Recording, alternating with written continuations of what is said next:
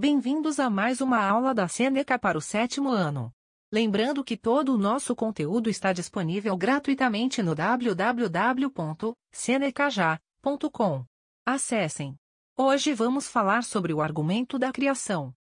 O argumento da criação ou argumento teleológico declara que há evidências de criação no mundo, portanto, um projetista, ou seja, um Deus, deve existir. Os teístas acreditam em um Deus que está envolvido no mundo e que criou o universo. A Bíblia, a Torá e o Alcorão dizem que Deus projetou o universo. Algumas pessoas acreditam que é possível aprender sobre Deus olhando a criação do universo. Argumentos da criação dizem que, olhando o universo, fica claro que há um Criador. O que é o relógio de Paley? O teólogo inglês William Paley argumenta que, se você encontrasse um relógio bonito e sofisticado, concluiria que ele foi projetado e que não surgiu por acaso. Da mesma forma, quando olhamos para o design complexo do mundo, argumenta-se que devemos concluir que ele tem um designer.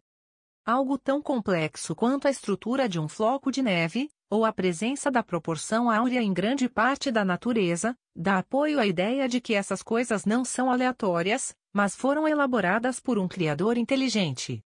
A proporção áurea é um número que ocorre repetidamente na natureza, assim como na arte e na arquitetura.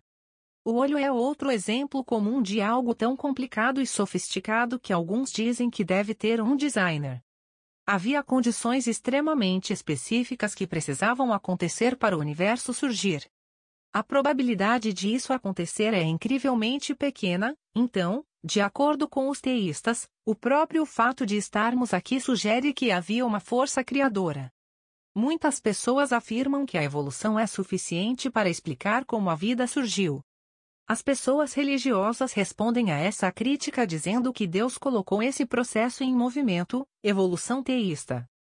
Os não religiosos também dizem que o argumento da criação não prova nada sobre Deus. Isso porque o designer poderia ser um grupo de deuses. O designer pode ter morrido ou se ausentado. O Deus a quem as pessoas religiosas adoram pode não ter sido quem projetou o mundo.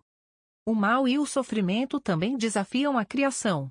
Ou seja, nem tudo é bom, então como pode ter sido criado por um Deus? Argumento da causa primeira. O argumento da causa primeira, também conhecido como argumento cosmológico, diz que tudo que existe deve ter uma causa. O argumento alega que tudo que acontece tem uma causa, ou seja, provocado por outra coisa que aconteceu. Por exemplo, uma bola de futebol, voando pelo ar, foi chutada. Portanto, foi o chute que fez a bola voar pelo ar.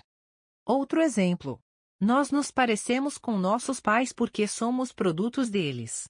Ou seja, eles são nossa causa. Se aceitamos que tudo tem uma causa e rastreamos essa cadeia de causas, há dois resultados possíveis. Regresso infinito, ou seja, a cadeia continua para sempre, e, portanto, o universo é eterno. Causa primeira, que é Deus e somente Deus é eterno. Somente Ele pode ser a primeira causa do universo. Não pode haver uma regressão infinita, então, o universo teve uma primeira causa, que deve ser um algo que simplesmente existe, ou seja, Deus. Algumas respostas ao argumento cosmológico são semelhantes ao argumento teleológico. Mesmo se concordarmos que há uma primeira causa divina, quem é esse ser? Pode não ser o Deus do Islã, do judaísmo ou do cristianismo.